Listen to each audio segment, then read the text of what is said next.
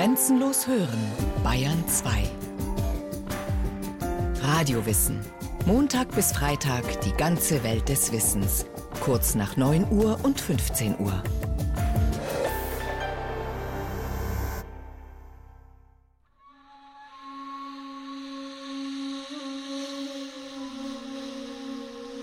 Ich liebte das Geräusch, das der Nachtwind in den Palmen und Bananenblättern machte, den Gesang der Laubfrösche. Weit draußen auf dem schimmernden Wasser lagen die Segelschiffe, die Daus, und bunt gekleidete Parsen warteten hinaus, um bei Sonnenuntergang zu beten. In der Nachmittagshitze, bevor wir unser Schläfchen machten, erzählten unsere portugiesische Aya und Meta, der Hindu-Diener, indische Geschichten und sangen Wiegenlieder, die ich nie vergessen werde. Wenn sie uns dann angezogen hatten, schickten sie uns mit der Ermahnung ins Esszimmer, redet jetzt Englisch mit Papa und Mama. Also sprach man Englisch, stockend aus der Landessprache übersetzt, in der man dachte und träumte. Etwas kommt den Hügel herauf, sagte Mutter Wolf. Sie zuckte mit einem Ohr. Pass auf! Einzelne Büsche im Dickicht raschelten ein wenig, und Vater Wolf kauerte sich auf die Hinterschenkel, zum Sprung bereit. Hättet ihr ihn beobachtet, so hättet ihr anschließend den herrlichsten Anblick der Welt gesehen. Den Wolf, wie er mitten im Sprung abbremst. Das Ergebnis war, dass er vier oder fünf Fuß gerade in die Luft schoss und fast genau dort landete, wo er den Boden verlassen hatte. Ein Mensch, stieß er hervor. Ein Menschenjunges. Seht doch! Gerade vor ihm, an einen niedrigen Zweig geklammert, stand ein nacktes braunes Kind, das eben erst gehen konnte. Es blickte auf in Vater Wolfs Gesicht und lachte.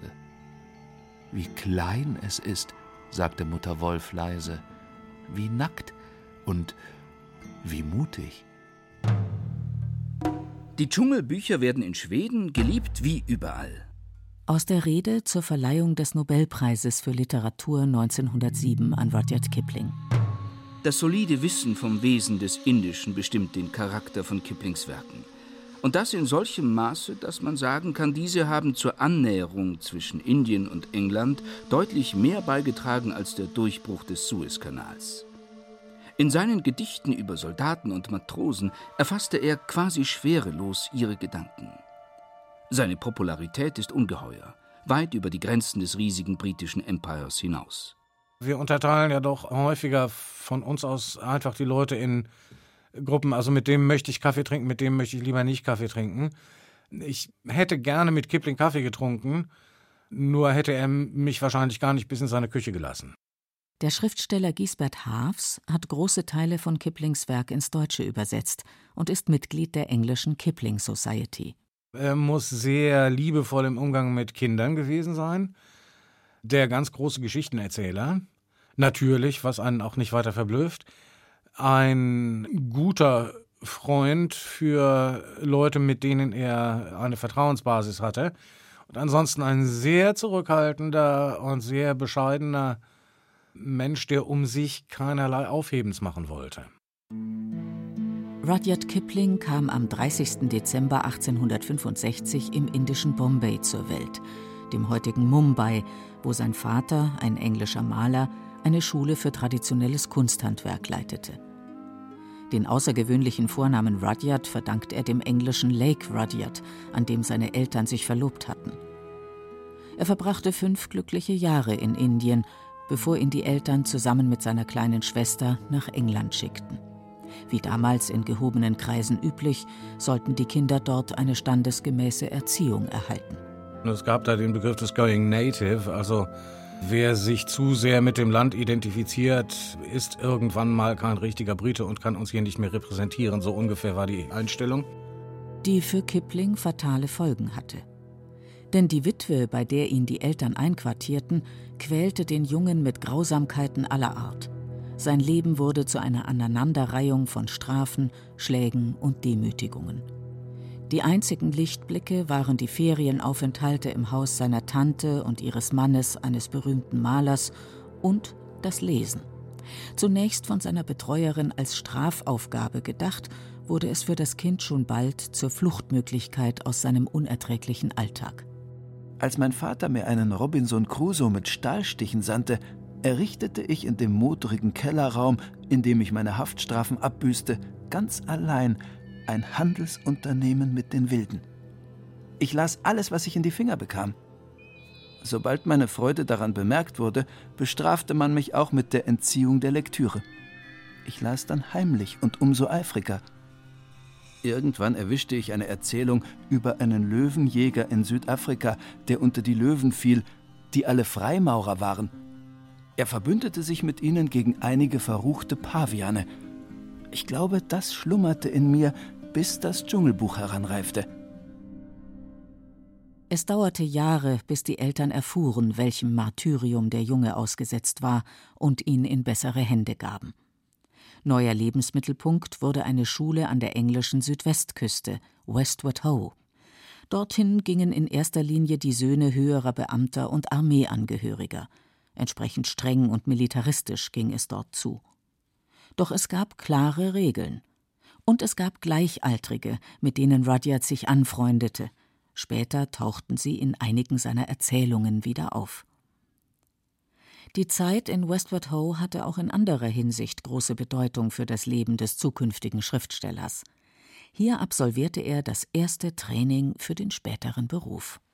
Der Schulleiter in Westwood Ho wusste, dass Kiplings Vater für den Sohn eine Karriere als Journalist im weitesten Sinne vorgesehen hatte und dass das wohl auch zunächst mal das Einzige wäre, womit er in Indien sein Geld würde verdienen können.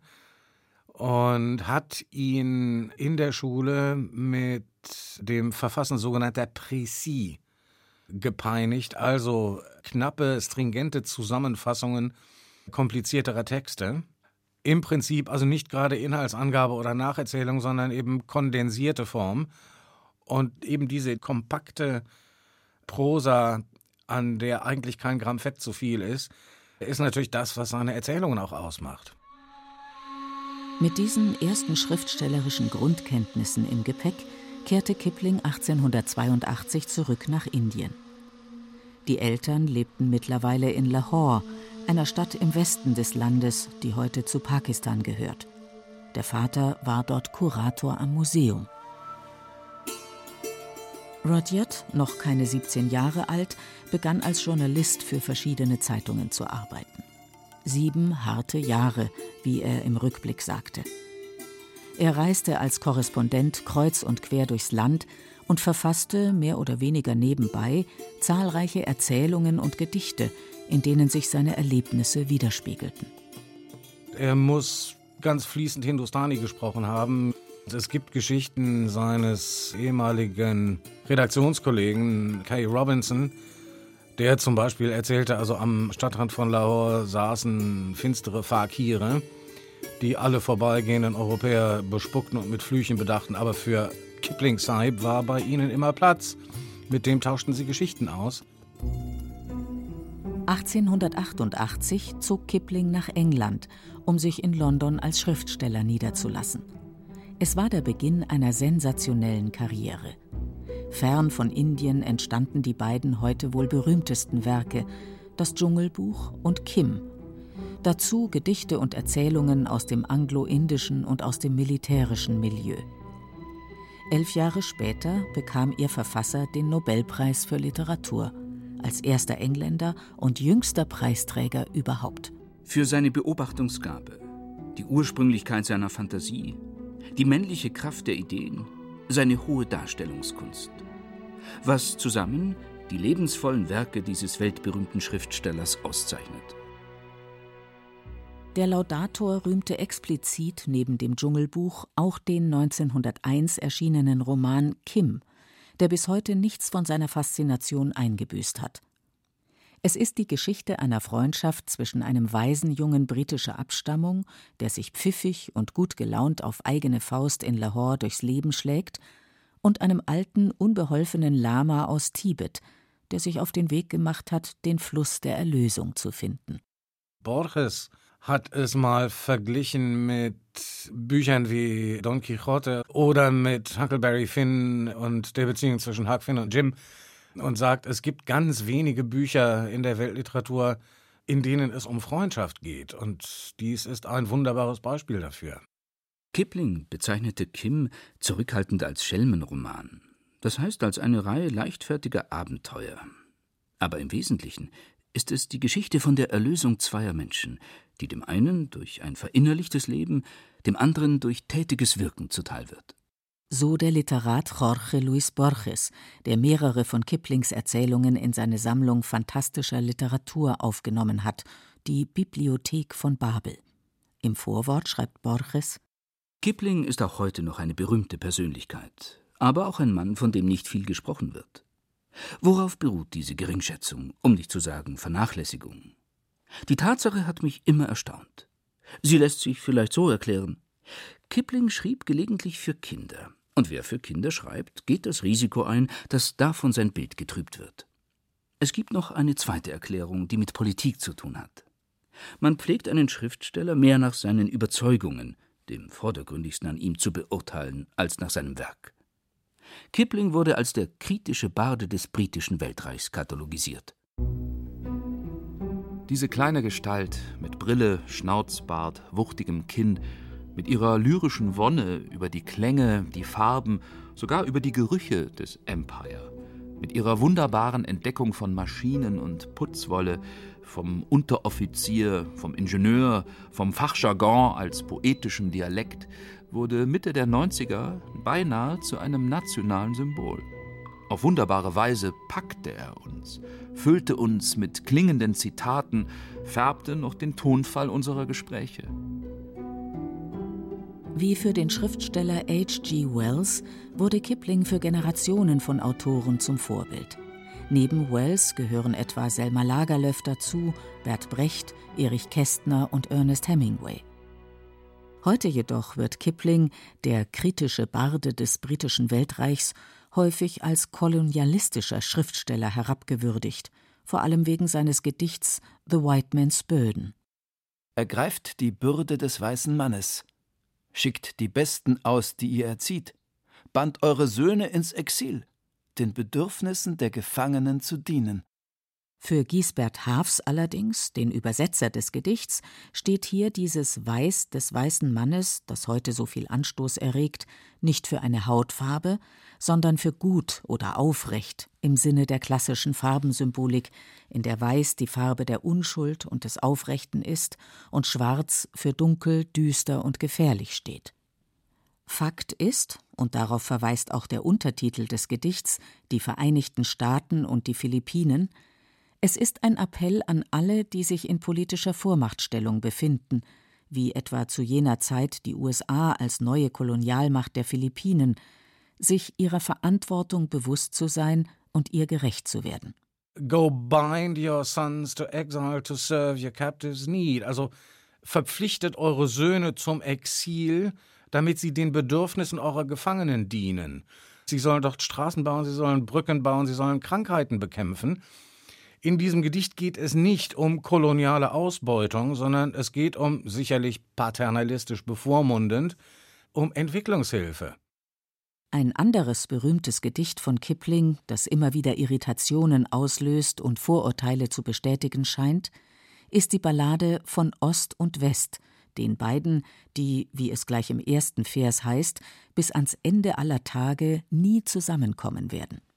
Wann immer in Asien irgendwas Kompliziertes passiert, zitiert irgendein englischsprachiger Leitartikler Oh, east is east and west is west, and never the twain shall meet, till earth and sky stand presently at God's great judgment seat. Und geht nie die zwei Zeilen weiter, in denen es dann steht, aber es gibt keine Trennung zwischen Ost und West, wenn zwei Individuen einander gegenüberstehen und sich verstehen. But there is neither east nor west, border nor breed nor birth, when two strong men stand face to face, though they come from the ends of the earth. Mögen auch einige von Kiplings Werken in Verruf geraten sein und andere in Vergessenheit, eines wurde unsterblich, das Dschungelbuch. Oh, Die Geschichte des Menschenjungen, der bei den Wölfen aufwächst und von den Tieren des Dschungels lernt, was er zum Überleben braucht, gehört dank seiner Verfilmung durch die Disney Studios mittlerweile zu den bekanntesten Geschichten der Weltliteratur. Allerdings hat Walt Disney im Vorfeld der Entstehung dieses, seines letzten Films, mehrfach persönlich eingegriffen und die ersten Entwürfe verworfen, die sich noch weitgehend an Kiplings Vorlage hielten. So hat der berühmte Dschungelbuchfilm von 1967 außer dem Szenario und den Umrissen der Figuren nur mehr wenig zu tun mit dem herben und stellenweise düsteren Original. Rama witterte Shere Khan und brüllte. Haha, sagte Mowgli auf seinem Rücken, jetzt weißt du es. Und die Sturzflut schwarzer Hörner, schäumender Schnauzen und stierer Augen toste die Schlucht herab wie Felsblöcke in einer Überschwemmung. Die schwächeren Büffel wurden hinausgeschleudert an die Wände der Schlucht, wo sie durch die Schlingpflanzen rasten. Sie wussten, welche Art Werk vor ihnen lag der furchtbare Ansturm der Büffelherde, dem sich kein Tiger stellen kann. Shere Khan hörte das Donnern der Hufe, raffte sich auf und torkelte die Schlucht hinunter, wobei er auf allen Seiten einen Fluchtweg suchte. Aber die Wände der Schlucht waren steil und er musste weiter, schwer vom Essen und Trinken und zu allem anderen eher bereit als zum Kämpfen. Shere Khan wird sterben, denn er hat gegen das Gesetz verstoßen, dem alle Bewohner des Dschungels unterworfen sind und an das sich auch der Menschenjunge Mowgli halten muss. Er wird ja immer vom Bären Balu darauf hingewiesen, es gibt das Gesetz des Dschungels, das darfst du nicht brechen. Und diese Gesetze des Dschungels hat Kipling dann ja noch in einem langen Gedicht, das zwischen äh, zwei dieser Geschichten steht, zusammengefasst. Und dieser ja, das ist im Prinzip ein naturrechtlicher Kodex, gegen den man nicht verstoßen kann, ohne ausgestoßen, gefressen oder sonst was zu werden. Elemente aus dem Dschungelbuch finden sich auch bei einer Figur, die mittlerweile zum kulturellen Klassiker geworden ist. Den Welterfolg von Tarzan, dem Herrn der Affen, kommentierte Kipling humorvoll in seiner Autobiografie. Wenn es dir möglich ist, ertrage mit heiterer Würde deine Nachahmer. Meine Dschungelbücher zeugten ganze Zoos davon. Das größte Genie allerdings war derjenige, der eine Serie mit dem Titel Tarzan of the Apes schuf. Er hat das Grundthema des Dschungelbuchs so richtig aufgemöbelt und es vermutlich ziemlich genossen. Angeblich hat er gesagt, er wollte herausfinden, ob er mit einem so schlechten Buch ungeschoren davonkäme, was aus meiner Sicht ein absolut legitimes Anliegen ist. Die Autobiografie Something of Myself, ein bisschen was über mich selbst, erschien posthum im Jahr 1937, mehr als ein Jahr nach Kiplings Tod am 18. Januar 1936. Der Schriftsteller erzählt darin von seiner Kindheit in Indien und England, von den Jahren, die er in der Heimat seiner Frau, den USA, verbrachte, vom Leben der Familie im damals vom Krieg zwischen den Engländern und Buren geprägten Südafrika und von dem bezaubernden englischen Anwesen aus dem 17. Jahrhundert, das zu seinem letzten Zuhause wurde.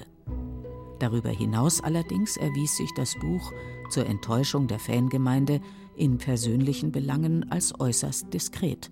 Kipling hielt jede Form von Interview, Biografie, Prominentenkult etc. für eine Form des höheren Kannibalismus. Er skizziert seinen Werdegang und beschreibt einige Dinge, die er gesehen, erlebt hat, die ihn geprägt haben. Und alle wesentlichen für uns persönlichen Erlebnisse, wie habe ich meine Frau kennengelernt, wie waren die Flitterwochen, was habe ich empfunden, als meine geliebte erste Tochter gestorben ist? Was habe ich empfunden, als mein Sohn im Weltkrieg gefallen ist? Das ist alles ausgespart. Das geht niemandem was an. Also es ist im Prinzip ein Werkstattbericht. Wie bin ich zum Schriftsteller geworden? Was ist mein Werkzeug? Was hat mich dabei besonders interessiert? Aber bitte, bitte fragt nicht nach meinem persönlichen Leben. Das geht euch nichts an. Ähnliche Zurückhaltung zeigte Kipling bei offiziellen Ehrungen aller Art. Er lehnte ebenso höflich wie hartnäckig sämtliche Orden und Adelstitel ab, die ihm angeboten wurden. Einzig bei akademischen Würden machte er gelegentlich eine Ausnahme. Er hat Ehrendoktorate, die nicht der Person, sondern dem Werk gelten, angenommen. Aber ansonsten, ich lasse mich nicht von Politikern dekorieren. Es könnte ja sein, dass ich morgen anderer Meinung bin als Sie, und dann hätte ich mich aber heute verpflichtet, morgen nichts mehr zu sagen. So konnte ihn auch das ehrenvolle Amt des Poet Laureate nicht locken, des Hofpoeten, zu dem ihn König George V. ernennen wollte, der mit Kipling befreundet war. Dass diese Zurückhaltung nicht etwa der Ausdruck einer übergroßen Bescheidenheit war, sondern ganz andere Gründe hatte, machte der Dichter auf seine Art deutlich. Mit der Ballade The Last Rhyme of True Thomas, der letzte Gesang des aufrechten Thomas. Tom the Rhymer, also ein wandernder schottischer Troubadour, der hat irgendwann mal, ist er der Königin des Elfenlands in die Unterwelt gefolgt und kam dann hinterher zurück und berichtete darüber. Und zudem kommt nun der König und will ihn zum Ritter schlagen und dann spielt Tom eine Melodie und der König ist verzückt und denkt an seine Kindheit und dann spielt er eine andere. Und der König ist begeistert und will äh, zu den Waffen greifen und in den Krieg ziehen. Und dann spielt er noch eine und der König ist gerührt, weil er an seine erste Liebe denkt. Und dann legt Tom die Harfe beiseite und sagt, ich hab dich zu den Pforten des Himmels und zu den Pforten der Hölle geharft. Und du willst mich dekorieren?